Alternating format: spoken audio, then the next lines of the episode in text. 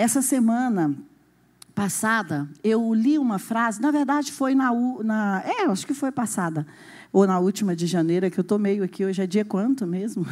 Eu li uma frase que virou uma chave na minha vida.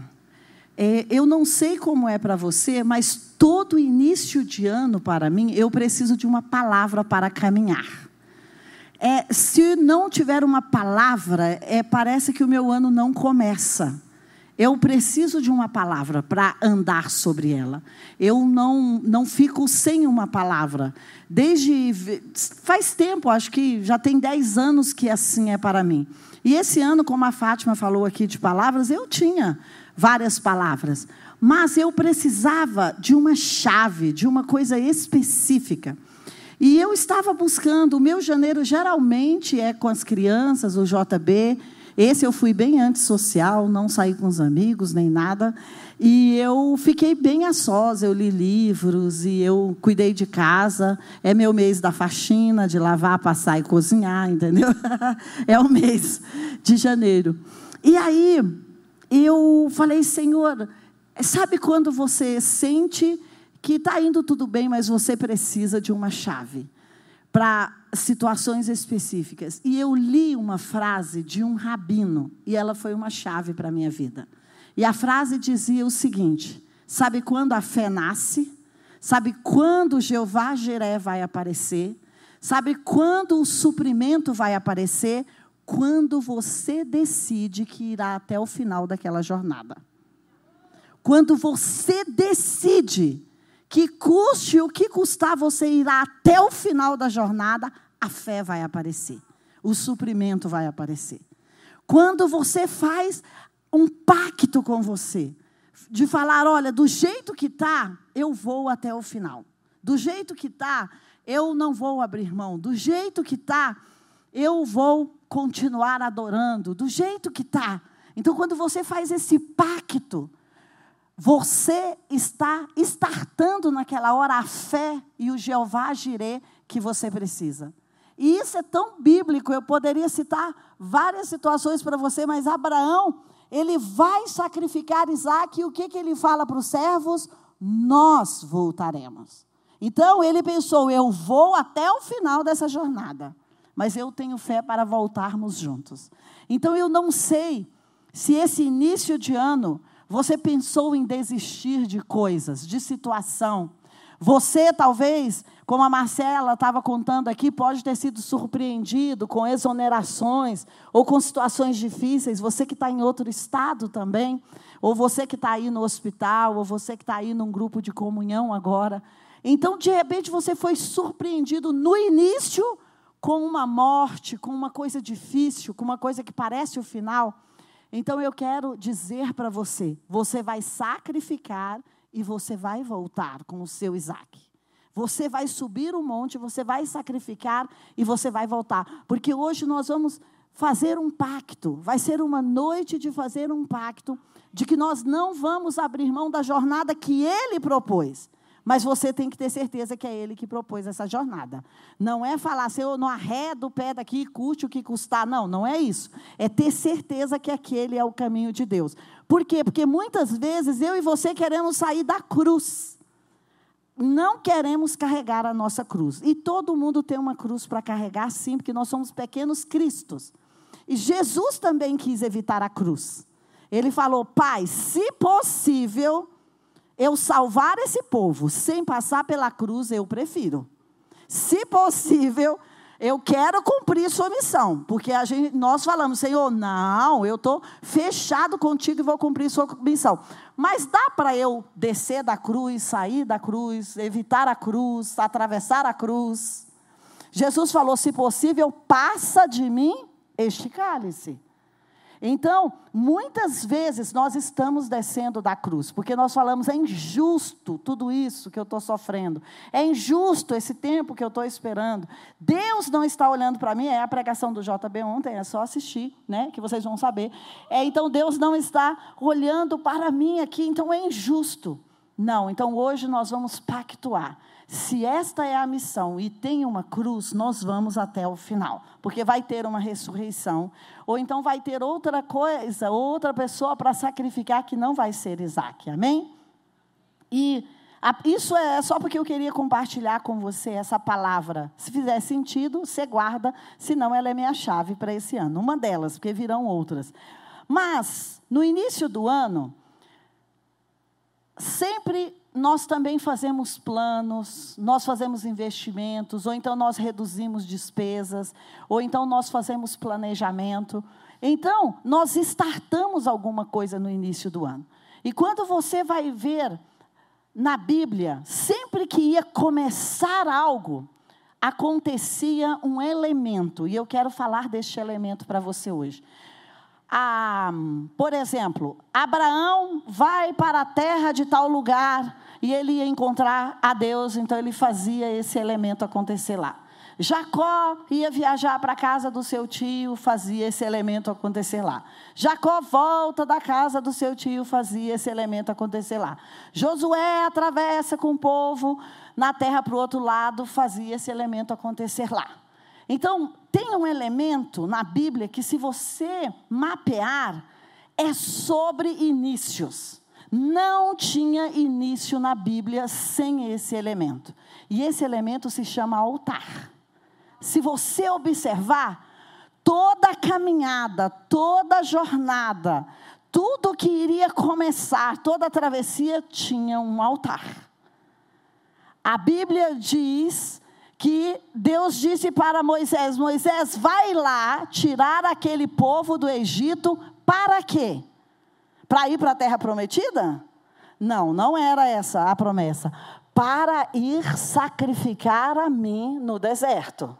Para fazer um altar e sacrificar. Depois eles irão para a terra prometida.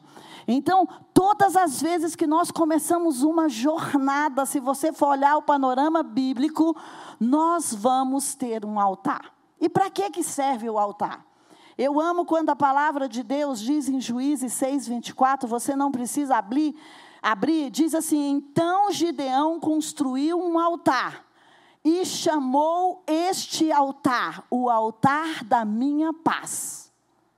Então, altares tinham nome, altares serviam para algumas coisas, além de fixar o início de uma jornada. Quando é que acontece isso aqui para Gideão? Quando Gideão é desafiado a não sair da cruz. Porque Gideão, ele estava malhando o trigo escondido no lugar do vinho, e eu já contei essa história e tanta gente aqui tantas vezes. Ele tinha saído da cruz porque ele não queria enfrentar os midianitas. E o anjo fala com ele, ele não, não, não vou fazer isso, não vou fazer isso, tantos anos que eles nos oprimem. Mas ele resolve seguir os passos da palavra que o anjo, que o instrutor sobrenatural deu para ele, e ele constrói um altar em Juízes 6, e ele faz algumas coisas nesse altar, que é o que nós vamos falar aqui hoje. Ele chama esse altar do altar da paz e da plenitude. E geralmente eu e você, temos que construir altar no meio da provação, no meio do desafio. Então você pode guardar aí, para quem gosta de métodos, de três P's: paz, plenitude e provação. Então, se você está passando por um momento de desafio ou de provação, você precisa construir um altar. Se você está iniciando uma jornada, você precisa construir um altar. Então, os tempos difíceis nos chamam para esse lugar de construir o altar. Mas Gideão, ele tinha mais de um desafio. Além de construir o altar, ele tinha que destruir um altar errado. Porque, olha, eu não posso deixar vários altares. Porque a palavra altar significa o lugar do encontro, o lugar da comunhão, o lugar do sacrifício. Então, quando nós temos altares na nossa vida, nós sacrificamos por, diante daqueles altares. Por isso é que a Bíblia fala: olha, sobre tudo que nós temos que guardar, nós temos que guardar o altar do nosso coração.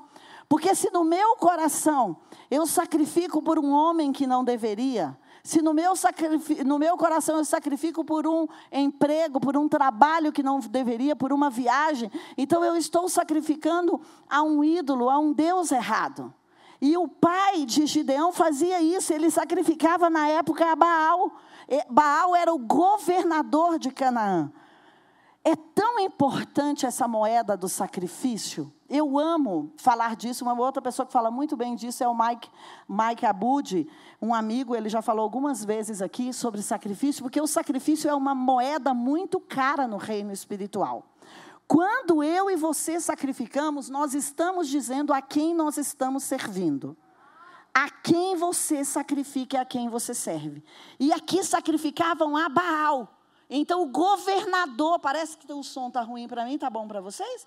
Tá, tá, tipo assim, mas tá tudo bem. Eu fico numa boa assim, mas é que, hã? Tá bom? Então tá ótimo.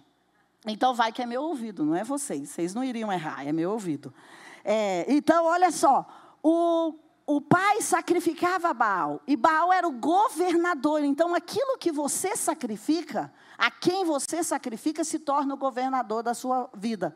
E ele tinha uma empreitada, ele tinha que derrubar aquele altar errado para construir o certo. Porque geralmente, quando nós não estamos construindo altares certos e sacrificando para pessoas certas, é porque nós estamos sacrificando para pessoas erradas. Sabe, é, a física quântica ou a medicina integrativa explica muito isso. Se você tem um órgão seu inflamado, é porque ele está roubando energia de um outro órgão. A inflamação é o roubo, muitas vezes, de energia de um outro órgão. Então, você vai ter dois órgãos com problema. Então, se eu não estou sacrificando aqui, eu estou sacrificando aqui. Então, você sacrifica e eu também. E ele precisava de um ingrediente para estabelecer esse elemento que era o altar, que era a ousadia. Mas todas as vezes que eu e você vamos ser ousados, tem repercussões. Se você está vivendo uma vida comum, por exemplo, eu só estou vindo todo domingo ao culto. Mas se você resolve adorar a Deus uma hora todos os dias na sua casa, as pessoas vão dizer: você nunca fez isso, você está estranha. O que está acontecendo? Você está com problema? Você está em tentação? Você está em pecado? Por que, que você está fazendo isso? Porque qualquer coisa que nos tira do ambiente comum, daquilo que todo mundo faz, chama a atenção. Então, essa curva que você faz, essa elevação, é uma ousadia. E sempre você vai irar um Deus que mantinha você no comum. Então, o que talvez está mantendo você há 10 anos na mesma situação?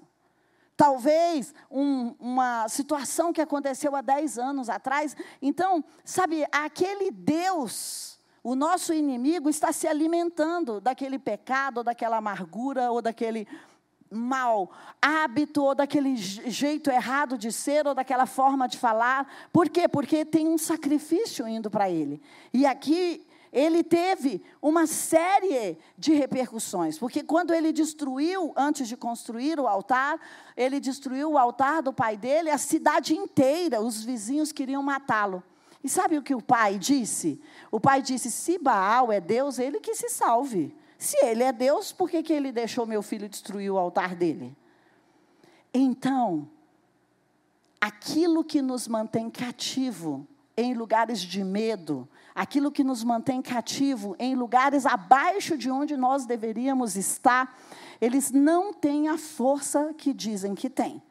Porque se eles fossem Deus, eles iriam não permitir que nós quebrássemos o altar quando nós estamos quebrando o altar. Então eu entendo que nesse início de ano, nós precisamos tirar certos tipos de altares da nossa vida.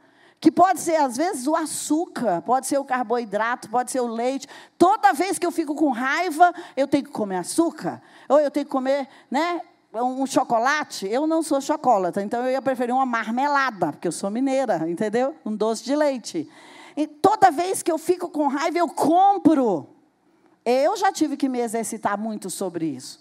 Então, é um altar. Nós estamos sacrificando o dinheiro Ontem eu estava com a Fabiola e ela dá mentoria financeira, vocês sabem disso, né? Não não estou fazendo pitch de venda, Fabiola, é só um testemunho, mas se vocês precisarem né, também. Ela falou assim, que falou para uma pessoa assim: por que você tem raiva do dinheiro e você quer que o dinheiro vá sempre embora de você? Porque quando você gasta muito rápido tudo que tem, é porque você tem raiva do dinheiro. Olha só. Então, sabe, e às vezes você compra, não é porque precisa. Eu orei nos últimos anos. Eu falei, Senhor, não me deixe. Eu ainda estou na batalha, eu não venci. Não me deixe comprar. Mas quando eu vejo que eu comprei e há mais, eu dou. Eu falo, tudo bem, você vai pagar um presente caro, disse para alguém, porque você. porque você. Porque você, entendeu? Ah, você também não vai ficar com isso, só porque tem uma listrinha diferente, entendeu? Aí eu falo, então você vai sacrificar também.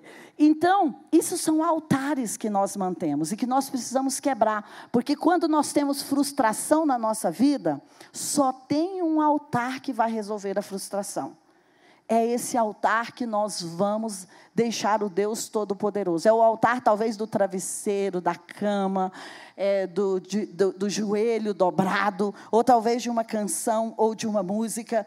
Então, eu quero dizer para você que se em 2023 você tem uma guerra para ir, você tem um desafio para fazer, você tem um enfrentamento, antes disso, ganhe a batalha espiritual.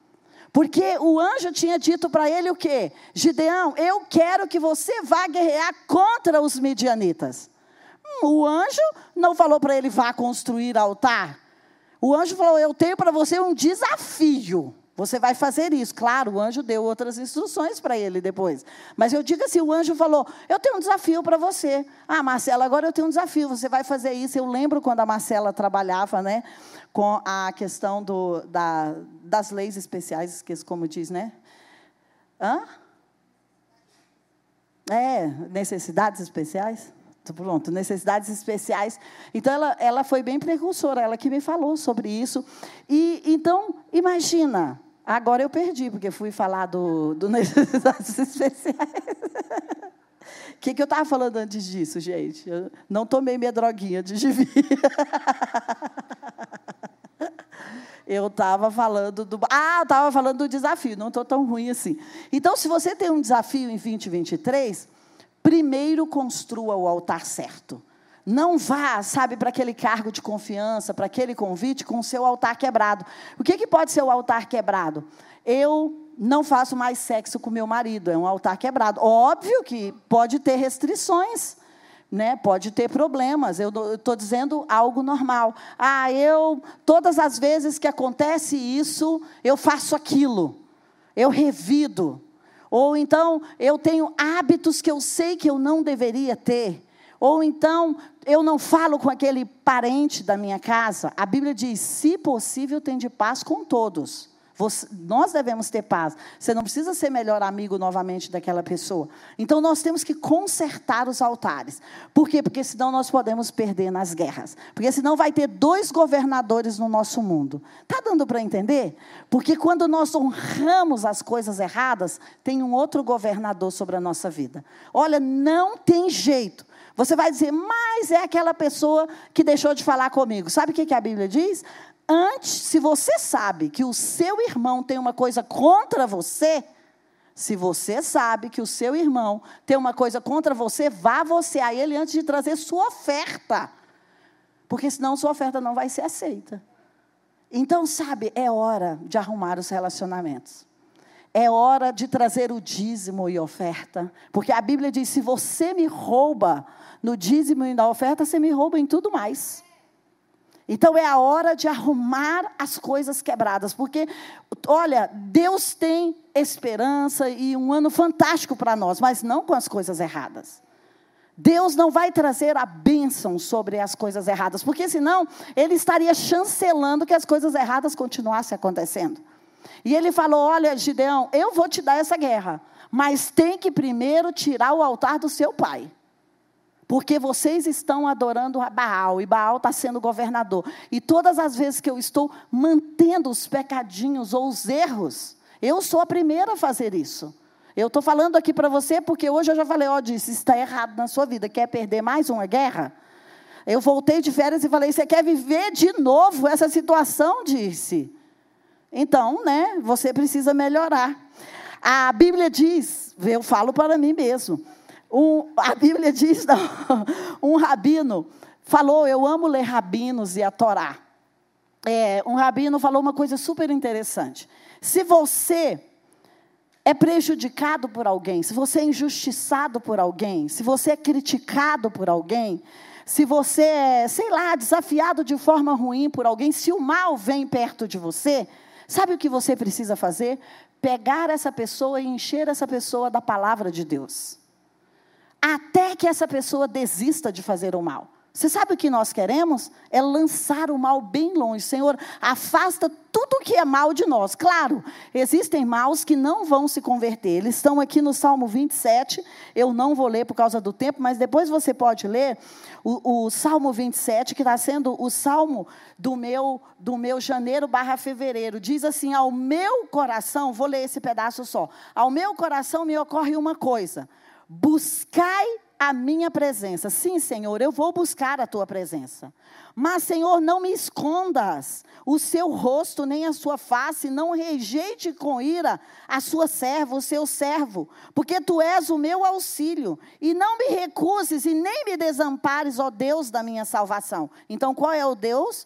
É o, único Deus da salvação, não tem outro. Sabe, não é o partido político, não é o presidente, não é o deputado, não é o marido, não são os filhos que vão nos salvar. Só tem um Deus. Porque se o meu pai e se a minha mãe me desampararem, o Senhor vai me acolher. Então, Senhor, ensina-me o teu caminho. Ensina-me como eu tenho que fazer, guia-me pelas veredas para que elas possam ser planas. Porque por causa do seu nome as pessoas estão me espreitando. Eles não me deixam, aliás, ele pede, Senhor, não me deixe à vontade dos meus adversários. Então, eu sei que você tem adversários, pois eles se levantam contra mim e eles falam mentiras, eles são falsas testemunhas e eles só respiram a crueldade. Mas eu creio que eu vou ver a bondade de Deus na terra dos viventes. É o que a Marcela declarou. Esse era meu versículo quando eu fazia quimioterapia. Há 20 anos, quando eu conheci a Marcela, eu fazia quimioterapia. É meu, minhas duas décadas de liberdade. E esse era o versículo. Eu creio que eu verei a bondade de Deus na terra dos viventes. Então, nós vamos ver sim a bondade de Deus na terra dos viventes. Mas nós temos que arrumar o nosso altar. E então, quero desafiar você nesse início de ano a construir um altar. Eu quero desafiar você nesse início de ano a comungar nesse altar, a sacrificar neste altar. O altar era para ter um relacionamento com Deus. E a Bíblia diz, e a primeira música do louvor foi incrível aqui hoje. E se a galera estiver me ouvindo, eu gostaria que fosse inclusive a, a música para finalizar, porque fala: olha, eu sou a sua casa. Eu quero ser a sua casa. E o altar, hoje, quando eu estava estudando sobre altar, eu fiquei me lembrando: o altar é parecido com uma fornalha. Se você já teve fogão a lenha, e aí você, todos os dias de manhã, você vai fazer o braseiro da fornalha. Então, você não guardou o braseiro do dia anterior, porque a sua casa pode ser de palha, como a minha era, e você dorme e pode pegar fogo na casa. Então você vai jogar água e você vai deixar brasa nenhuma. E aí no outro dia de manhã, a primeira pessoa que levanta, põe lenha, graveto, sabuco, palha, aquelas coisas e faz o braseiro, que é tipo uma fande, uma fundação. Faz uma fundação de brasas para que ela dure o dia inteiro. E o altar é isso, o altar é o lugar que o fogo vem. O altar é o lugar que a presença vem, mas alguém tem que levar o graveto, o sabugo, a palha. Alguém tem que levar os elementos para montar o altar. E aquele braseiro, ele durava o dia todo. A gente alimentava ele para o café da manhã, depois para o almoço. Não jogava água de novo e fazia outro braseiro na hora do almoço. Depois do almoço, não jogava água e fazia outro braseiro para a noite. Não, não. A gente só ia terminar o braseiro à noite. Então, diariamente, eu preciso vir a esse lugar do altar. O altar é aquela aquela reserva de tempo, de minutos, de intensidade que eu e você vamos deixar apenas para nós e o Criador. Mesmo que seja sentado no trono branco, porque às vezes não dá tempo da gente fazer em outro lugar. E aí você fala, Senhor, cinco minutos que eu estou aqui, Senhor, Vai ser porque às vezes a casa é muito agitada, não tem lugar, não tem tempo. Então, nem que seja quando você vai para o trabalho, quando você está dirigindo. Nem que tenhamos que levantar dez minutos mais cedo. Não é sobre a quantidade de tempo. Hoje eu faço uma hora e ela vale por toda a semana. Não, não é assim. O seu marido se sentiria bem se hoje você senta com ele e faz é, e tem um relacionamento por uma semana, por, por uma hora e o resto da semana você não fala com ele? Você chamaria isso de relacionamento? Então, como nós podemos chamar isso de relacionamento com o Rei dos Reis e o Senhor dos Senhores? Sabe, o, o, meu marido, se eu não falar com ele todos os dias, mesmo que ele esteja viajando, ele vai achar que tem uma coisa errada. Ele vai falar disso, não justifica se eu estou com seis horas de diferença de você, você não me dá notícia, você não me fala, você sabe que ele é bravo. Você não me dá notícia, você não fala. E aí eu fico preocupado, eu não durmo, aí você tira minha paz desse jeito. Não conta para ele, gente. Mas estamos casados há 27 anos, por isso que eu estou lendo o Salmo 27. Cada mulher tem. Bom, não vou falar isso, isso é piada sem graça. Senhor, obrigada por ter freado minha língua. Doeu, mas freou, mordi a língua. Vai dar afta. então, olha só. Se com o marido que é humano, se com o filho, sabe, se com a melhor amiga, se com a sua mãe, com o seu pai, Pensa numa pessoa que você fala todos os dias. Então imagina aquele que te criou, te enviou numa missão, aquele que te sustenta, o seu Jeová Jiré, que tem suprimento pelo caminho. Não tem condições de ir para o desafio de terça-feira, que é amanhã, sem falar com ele antes. Isso é uma estupidez. Isso é cairmos, cairmos no meio da guerra. Sabe por quê? Ele tem as instruções que ninguém terá para mim e para você. E eu nem quero, olha só, eu hoje escrevi e eu estou na página 6 aqui, eu tenho 12. Eu nem vou para o restante das páginas, porque a gente tem o resto do ano, não tem? Para dar aqui nas segundas-feiras. E eu vou guardar o restante que eu tenho para falar aqui para você. Mas eu quero ir para o final. Meu Deus, por que, que tem 27? Não, já são nove e meia. Não, depois elas começam a abrir a boca, Fátima. É. Eu sei como é que é isso. Você não está aqui no meu lugar. Você não está aqui no meu lugar. Aí elas falam assim: segunda-feira que vem eu não volto. Além de falar aquelas coisas, ainda demora. Hoje eu estou bem mineira, gente.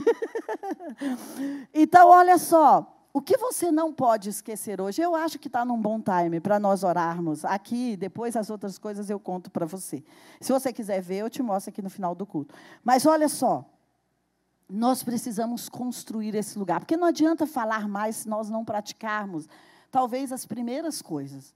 Nós precisamos construir esse lugar. E esse lugar, ele não precisa ser físico e geográfico. Ele precisa ser um tempo de reverência que eu e você vamos tirar para o Senhor. Deixa eu te dizer, os dias são maus. Se alguém não te avisou disso, eu estou te avisando. Os dias são maus. O JB também avisou ontem, tanta gente. E se você abrir o Google aí, você vai ver o quanto que o dia é mau. Eu li uma reportagem ontem que eu tive náuseas. E eu falei, não é possível que isso existe. Quando eu li uma reportagem, eu não sei se é de Brasília, um casal era casado e tudo bem, tinha duas filhas. E, de repente, é, a, ela tem uma colega de trabalho. E, de repente, ela se apaixona pela colega de trabalho. E ela convence a colega de trabalho a vir e ter um relacionamento a três. E o marido, a princípio, acha estranho, depois ele acha normal.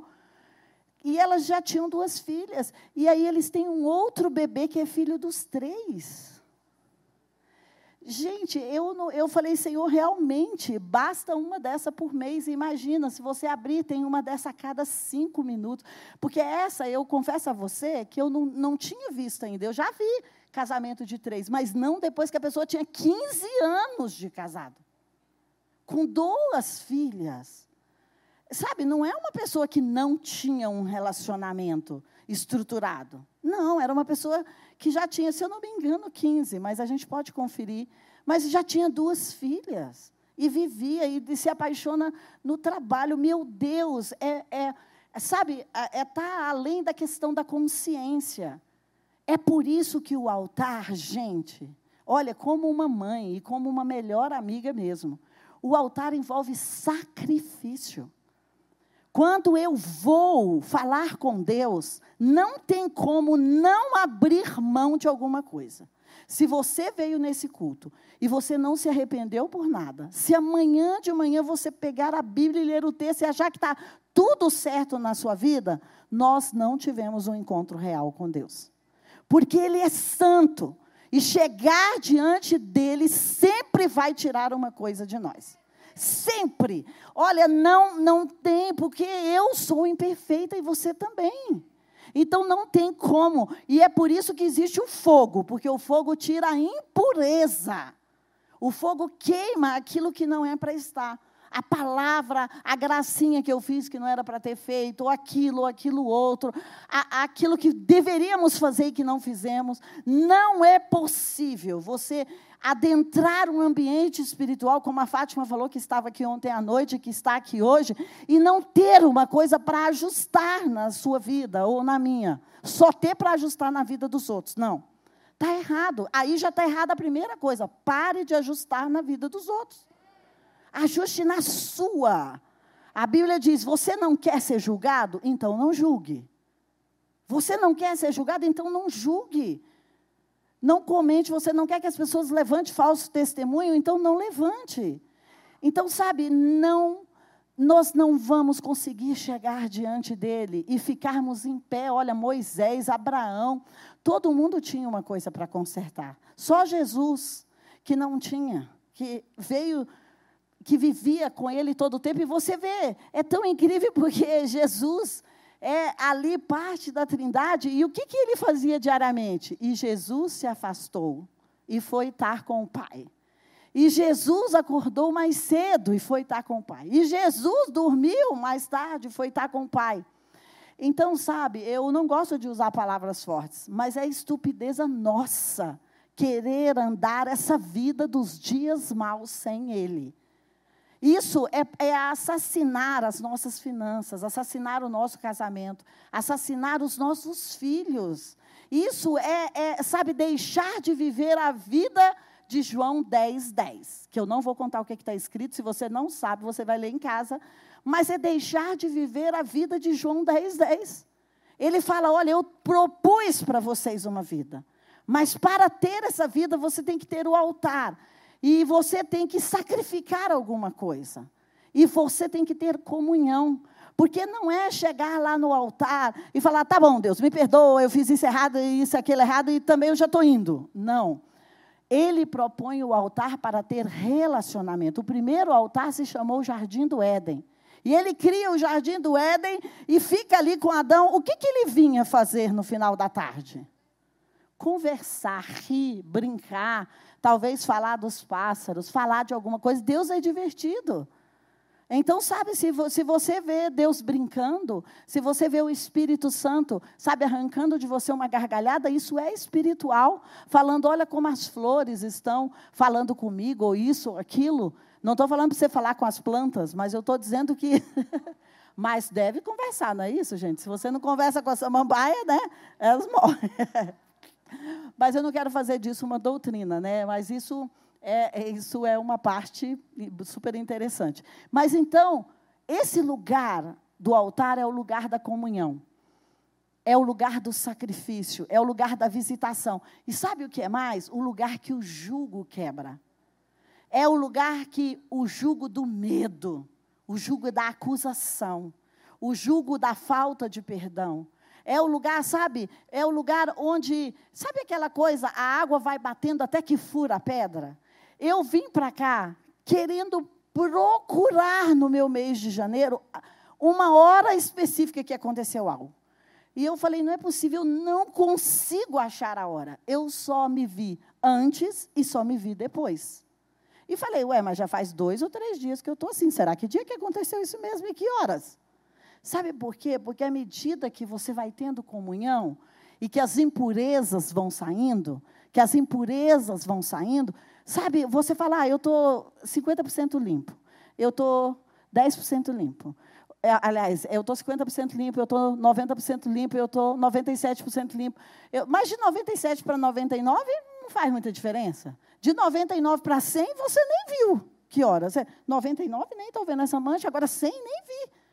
Então, sabe, não tem que se apressar, porque a comunhão com Ele vai tirar as impurezas de nós. E olha, você tem metas, planos e desafios, e eu também. Você tem metas, planos, desafios, e eu também. Você tem gigantes, e eu também. Você tem coisas contra você, você tem perversos te perseguindo, pessoas falando mal de você, e eu também. Mas nós Sabe, se a gente pudesse, talvez a gente pode dar uma roda, fazer uma grande roda aqui no final, pegar uma nas mãos das outras e dizer, olha, nós não vamos sozinha em 2023. Porque nós não vamos afundar o nosso barco do casamento, o nosso barco financeiro, porque nos dias maus, eu não estou falando para você, uma pessoa que tinha uma família normal, opta por algo, será quem deu essas ideias para ela? Sabe, o que está pairando de coisas ruins sobre nós, nós precisamos do altar todos os dias para purificar. Nós precisamos do altar todos os dias. Nós precisamos declarar, sabe? Eu quero ser a casa dele, a morada dele. E ele não tem que ir embora. Não é, é vir visitar. É porque quando você teve, olha, pensa comigo. Eu sei que eu estou falando muito de relacionamento sexual hoje, tá, solteiras? Mas vai chegar a sua vez também, com certeza. Mas sabe, se você tem uma relação sexual de manhã, que a maior parte não gosta, deixa eu ver aqui. É, mas não fica aquele gostinho restante do dia? Sabe aquela coisa, aquela lembrança. Então você vai ter um momento profundo com o Senhor. E depois você tem o alimento, o suprimento. Jeová Jiré está ali falando. Você lembra do Salmo 27? O Salmo 27 diz que o, as pessoas iam falar mal de você. Já estava escrito na Bíblia. Não se assuste, porque agora a sua colega, de, o, seu, o, seu, o seu supervisor falou que a sua colega veio e trouxe isso e isso. Não se assuste. Eu já tinha te avisado de manhã. Sabe para que a comunhão do altar? É para saber daquilo que o inimigo vai aprontar com você no restante do dia antes dele fazer. É para se antecipar é para se antecipar, é para ganhar a guerra, é para achar uma jurisprudência, né? É para você se antecipar, criar, eu não sei nem como fala, né, Carla? É para você se antecipar. Então você tem Jeová Jiré, que vai com você no seu desafio, na sua guerra. Como foi? Ele falou: Olha, nós vamos destruir. Você lembra como foi que a guerra contra os medianitas foi vencida? Você lembra o quanto de forças Gideão teve que, que gastar? Você lembra o quanto de soldados ele teve que levar? Não lembra? Eu também não vou contar. O livro de juízes é seu dever de casa até segunda-feira que vem. Entendeu? Que aí é bom que você lê sobre Débora também, que é muito legal. Então, você vai ler porque você vai ver que não foi nenhuma força humana. Ele não teve que encarar de verdade aqueles inimigos. Não foram as forças humanas foram as forças estratégicas espirituais, porque tinham um altar certo. Então, sabe, eu queria que primeiro, antes de darmos as mãos aqui para irmos juntas, eu queria que primeiro você pedisse, pedisse não, que você renunciasse os altares errados que você sabe que tem. Senhor, eu já levanto cedo e já faço isso. Já me alimento daquilo que não deveria espiritualmente, emocionalmente ou fisicamente mesmo. Senhor, não damos a Ti o primeiro lugar, eu quero renunciar isso. Pegamos logo o telefone para ver se tem uma mensagem, ou qual é a notícia do dia, ou se mais alguém está é, tá em situação difícil. Senhor, nos perdoa por não buscar o reino de Deus em primeiro lugar, mas querer que todas as coisas nos sejam acrescentadas. Nos perdoa, Senhor, por primeiro pensamento é, deixa eu ver quanto tem na minha conta, deixa eu ver se o cheque entrou, sabe, deixa eu ver quanto que está o valor do combustível, se estão cobrando imposto de novo ou não, deixa eu ver isso, deixa eu ver se teve mais alguém que está né, tá numa situação difícil, deixa eu ver. Senhor, nos perdoa por isso. Eu quero renunciar aqui junto com as minhas irmãs todos os altares errados que eu tenho construído, que eu construí, por causa do medo, por causa da insegurança. ou então por causa do desafio, por causa da pressão, por causa das falas das pessoas, por causa dos comentários. Altares, Senhor, de compras que não precisávamos. Altares, Senhor, de, de relacionamentos que não precisávamos. Mas nós falamos: ah, é bom, eu vou me distrair um pouco. Eu rio com aquela pessoa, eu me distraio. Mas quando se vai embora, nós não temos nada dentro de nós. Ou então nós assistimos o filme só para passar duas horas sem pensar naquele assunto. Ou então o altar, Senhor, do pensamento acelerado, nós oramos aqui, entregamos para Ti, chegamos em casa, Senhor, acho que eu vou fazer isso, acho que, acho que eu vou fazer aquilo. Senhor, acho que é melhor isso, é melhor aquilo. Não deixamos nas Tuas mãos, não confiamos, pegamos de volta. Então, Pai, nos perdoa por estar colocando a atmosfera desses governadores malignos sobre nós, o governo da mentira, o governo do engano, o governo da ofensa, o governo de não falar uns com os outros, o governo da inimizade e, e, e dizer que nós somos irmãos na igreja, mas dizer que não queremos nunca mais falar com fulano, não queremos nunca mais participar das reuniões que a pessoa está. Senhor, nos perdoa. Nos perdoa, sabe, por espalhar aquilo que nós não sabemos se é verdade sobre as pessoas. Nos perdoa por esses altares errados. Nos perdoa, Senhor, por, por guardar mágoas dos nossos pais lá da infância. Senhor, o Senhor está nos chamando para ser uma pessoa adulta. E nós estamos ainda querendo ser uma criança, querendo que os nossos pais ainda venham aqui e talvez eles nem na terra estão mais, venham aqui para poder pedir perdão por alguma coisa. Então, nos perdoa, Senhor, sabe, por não abrir mão, sabe, de alguns bichinhos de estimação. Mas hoje, como Gideão, mesmo, Senhor, em meio à insegurança, à, à falta de coragem, nós vamos enfrentar os midianitas, aqueles que estão comendo o nosso alimento, aqueles que estão comendo o nosso casamento, comendo o nosso dinheiro, comendo a nossa alegria, comendo o nosso coração, comendo os nossos hormônios, comendo a nossa serotonina, comendo, Senhor, aquilo que tinha de energia positiva em nós, comendo, Senhor, a nossa digestão, as coisas do nosso intestino. Então nós não vamos, Senhor, trabalhar para que os midianitas comam. Nós não vamos trabalhar para pagar juros de bancos, para pagar impostos indevidos, para ter altas cargas. Não, Senhor. Nós nos levantamos, nós aceitamos o chamado do Senhor hoje para construir um altar. Nós quebramos e renunciamos e nós queremos, Senhor, sabe, como irmãs aqui, fazer uma grande uma grande roda e dar as mãos e fazer um pacto contigo. E nós queremos fazer isso como um ato profético, de que nós vamos espalhar, sabe, esse encontro que nós estamos tendo aqui, o altar, para todas as pessoas que passar pelo nosso caminho nesse início de ano, e nós vamos dizer: você já tem uma palavra que você está andando sobre ela, você já construiu o seu altar, e nós vamos dizer que o altar é esse lugar da comunhão que é esse lugar do sacrifício, que é o lugar de ler a Bíblia, de adorar, que é o lugar de esperar o Espírito Santo ministrar, que é o lugar de pedir o perdão, que é esse lugar que nós separamos o nosso coração para adorar a Deus acima de todas as coisas. Então, Pai, nós queremos, como mulheres, como mães aqui em Brasília, nessa cidade tão estratégica, tão carente de que alguém a gere, tão carente de que alguém a coloque no colo, no lugar.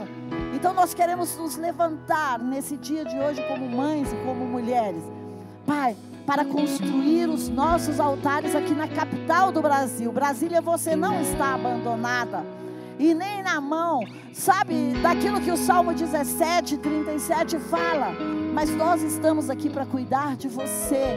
E sabe, nós vamos levantar os nossos altares individuais primeiro consertar dentro de nós, depois da nossa família, depois da nossa igreja, nas nossas empresas, para consertar os altares da nossa cidade. Mas Brasília, espere um pouco, nós estamos com você. Brasil, nós estamos com você.